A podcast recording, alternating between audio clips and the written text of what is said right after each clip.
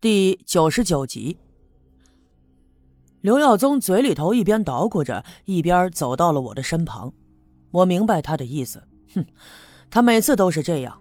但凡是村里的店出点什么状况，找他来帮忙的时候，他都会想尽办法的来讨点人情，从而呢显示他的重要。我抱着栓柱跟在赵金凤的身后，我们几个一起绕过了村部的院子，就来到了变压器的下面。刘耀宗拿着手电筒朝变压器上照了照，不禁皱着眉，就十分纳闷地说：“哎，这可真是怪了，这俩下巴怎么一起都掉了呀？”他是电工，他不明白的事儿，当然我们就更不明白。但是啊，直觉告诉我这事儿多少有点蹊跷，于是我就问他：“耀宗大哥，这俩下巴不能一起掉的吗？”刘耀宗听见有人问关于电的知识，觉得呀显示他本领的时候到了，于是就对我说：“这个掉下巴呀，那是因为咱村里人用电那用的太多了，所以电线扛不住了。下巴上呢有一根保险丝，被烧断以后，这下巴就会掉下来。但是，一般来讲呢，肯定会挑最弱的那根烧断，一般呢也都会烧断零线。咦，奇了怪了！”可从来就没见过两根线一起掉下来的呀，这不合常理呀！除非啊，有人把他们给拉下来的。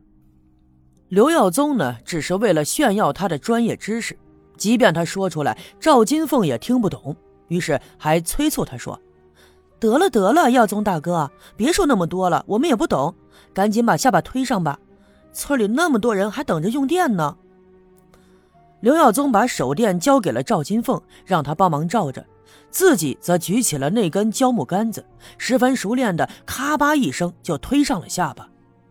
随着下巴的触点，闪出了砰砰的两道火亮，院子里的灯都亮了起来。刘耀宗把杆子一收，得意洋洋地冲着我们说：“好了，来电了。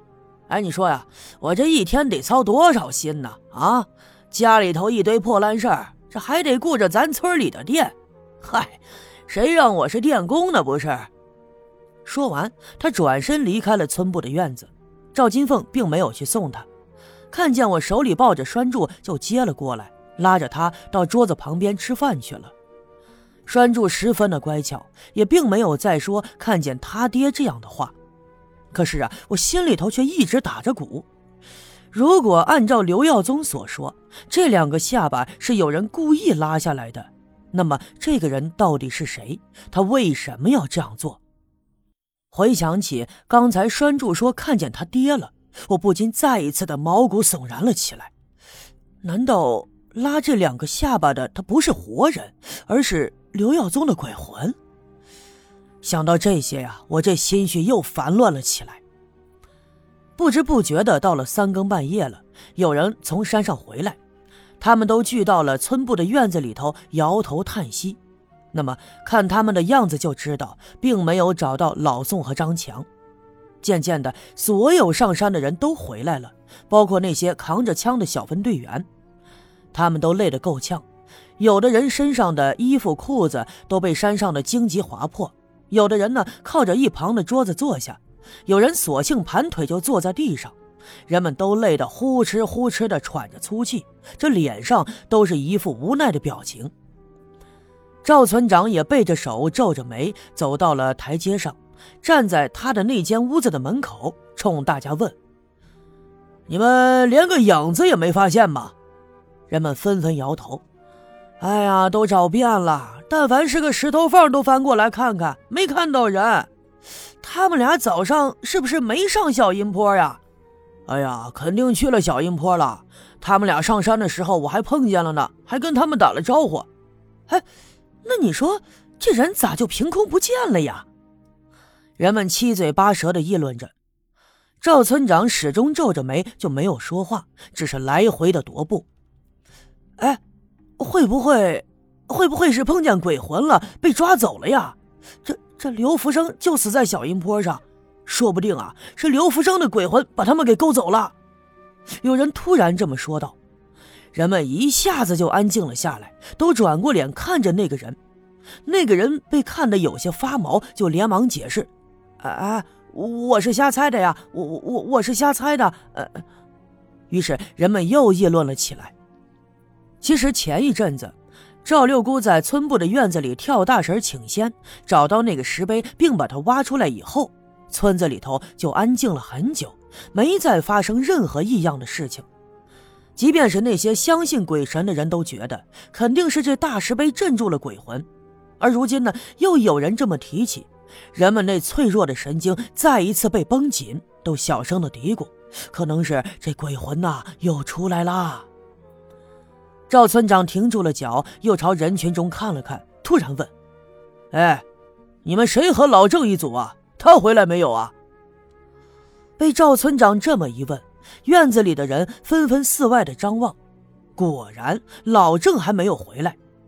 一个小分队员就说：“呃，上山以后他就自己走了，没人跟他一组啊。不过应该是没事吧？切，老郑你还不知道，他办事多稳妥呀。况且这身上还带了枪呢。不管怎么样，有一个人没回来，这让赵村长既感到又担心是又希望。担心的是老郑的安危，希望的是老郑能发现老宋和张强他们。”这个时候，刘老二呼的一下站起身来，一伸手从一旁拿过了那杆枪，就冲着人群里的那些小分队员一挥手说：“小分队的，赶紧都跟我上山，咱去把老郑找回来。”那些小分队员都呼呼啦啦的站了起来，有一些热心的村民呢，也打算跟着去。赵村长和刘老二也没有阻拦，毕竟嘛，人多力量大。就这样，人们再一次的呼呼啦啦的走出了村部的院子，朝东南面的小阴坡跑去。这一次呀，我心里头也惦记着，就没顾得赵金凤的阻拦，跟着人群就跑了出去。可是，当大家伙跑出去没几步远的功夫，借着那惨白的月光，就看到前面不远的地方，隐约的有三个人正在缓慢的朝这边走。其中的一个走在中间，两旁的那两个人都垂着脑袋，胳膊呀搭在中间那人的肩膀上，看样子十分的疲惫。那么不用问了，这一定就是老郑还有老宋、张强他们三个。刘老二连忙用手电筒照了一下，果然是他们仨。看到他们都回来了，大家伙一下子欢腾了起来，赶紧呼呼啦啦的跑了过去，把他们三个给围了起来。果然呐，就如刚才所看到的，他们三个都疲惫不堪。不过老郑还好一些，老宋和张强他俩看起来就特别的虚弱。人们赶紧把他俩搀扶了起来。有两个身强力壮的小分队员蹲下身，背着他们就往村部的院子里跑。